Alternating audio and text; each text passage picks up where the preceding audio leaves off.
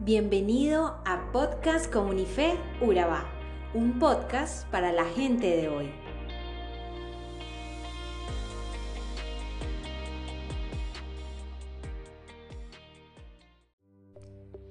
La mayoría de los conflictos que tenemos los seres humanos es porque no nos gusta obedecer.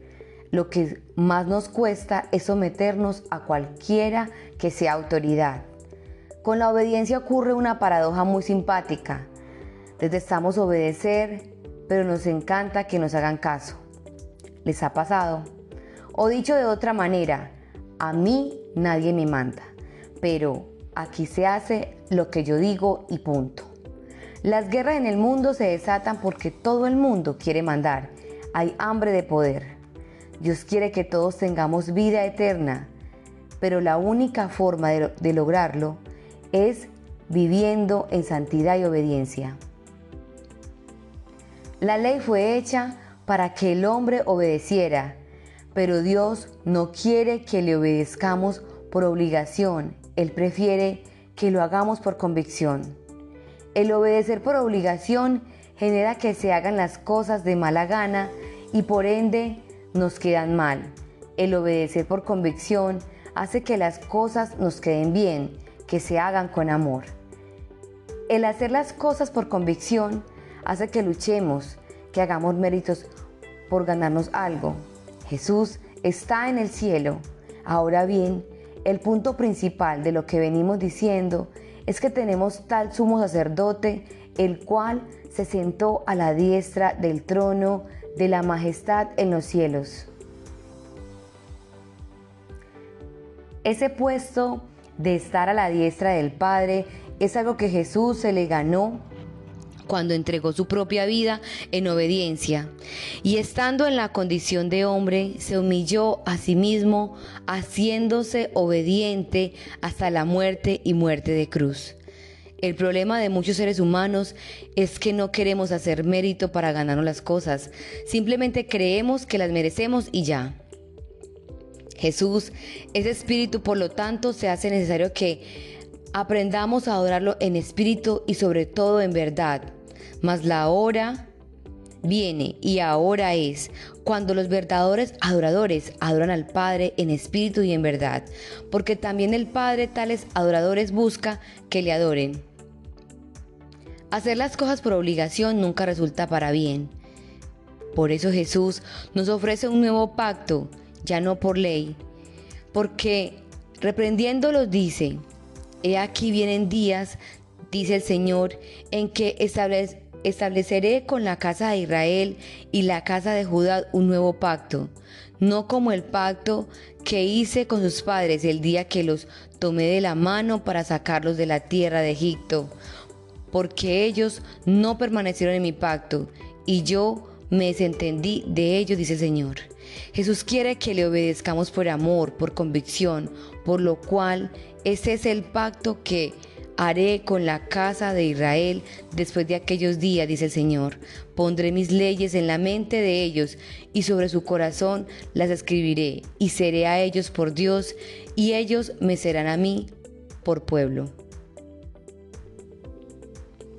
Cuando buscamos las cosas por convicción, no necesitamos que nos estén obligando. Un padre puede obligar a su hijo a realizar algunas determinadas tareas, el problema es que él obedecerá mientras el Padre esté presente, pero en el momento en el que él dé la espalda terminará haciendo otra cosa. Obedecer la palabra de Dios en nuestras fuerzas sería algo imposible. Por eso Dios nos da un nuevo corazón y un nuevo espíritu es el espíritu de Dios en nosotros, lo que nos hace obedecer. Ezequiel 36, 26, 27 nos dice que yo les daré una nueva vida haré que cambien su manera de pensar. Entonces dejarán de ser tercos y, testarudos, pues yo haré que sean leales y obedientes. Pondré mi espíritu en ustedes y así haré que obedezcan todos mis mandamientos. Solo el conocimiento de la palabra nos hace conocer a Jesús.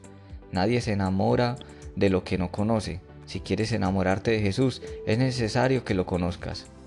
En el Antiguo Testamento Nadie podía acercarse al trono de la gracia, solo lo hacía el sumo sacerdote en el tabernáculo. una vez al año, el día de la expiación. Pero antes debía haber ofrecido sacrificio para cubrir sus propios pecados y los pecados del pueblo. Pareciera que muchos aún se han quedado en esa época donde requerían de un hombre con túnica para acercarse a Dios. Hoy el Señor Jesús es nuestro gran sumo sacerdote y así lo presenta el escritor en Hebreos. Por tanto, hermanos santos, participen del llamamiento celestial. Considerad al apóstol y sumo sacerdote de nuestra profesión, Cristo Jesús. El corazón del hombre necesita de un mediador. Así lo vemos en el clamor de Job cuando dice, no hay entre nosotros árbitro que ponga su, su mano sobre nosotros dos. Job ansiaba tener un mediador entre él y Dios, que pusiera una mano en la mano de Job y su otra mano en la mano de Dios, para acercarlos. Cristo es ese único mediador, es ese sacerdote por medio del quien cada creyente tiene un acceso personal a Dios Padre. Jesucristo se convirtió en un sacerdote cuando traspasó los cielos. Él sabe cómo nos sentimos y nos comprende y está siempre disponible. Él supo lo que fue sufrir, sintió hambre, sintió aflicción y tristeza, hasta el punto que Jesús lloró. Así que puede identificarse con nuestras debilidades. La palabra nos anima a acercarnos confiadamente al trono de Dios. El trono simboliza autoridad y poder, y la gracia expresa el amor, la comprensión y la libertad de expresión. Hoy todos hemos sido elegidos por Dios. La Biblia dice, mas vosotros sois linaje escogido, real sacerdocio, nación santa, pueblo adquirido por Dios, para que anuncies la virtud de aquel que os llamó de las tinieblas a su luz admirable.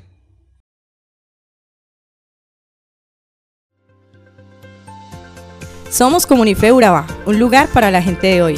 Síguenos en redes sociales como Comunife Urabá y en la web www.comunifeurabá.com. Allí encontrarás todo un contenido digital reservado de parte de Dios para ti.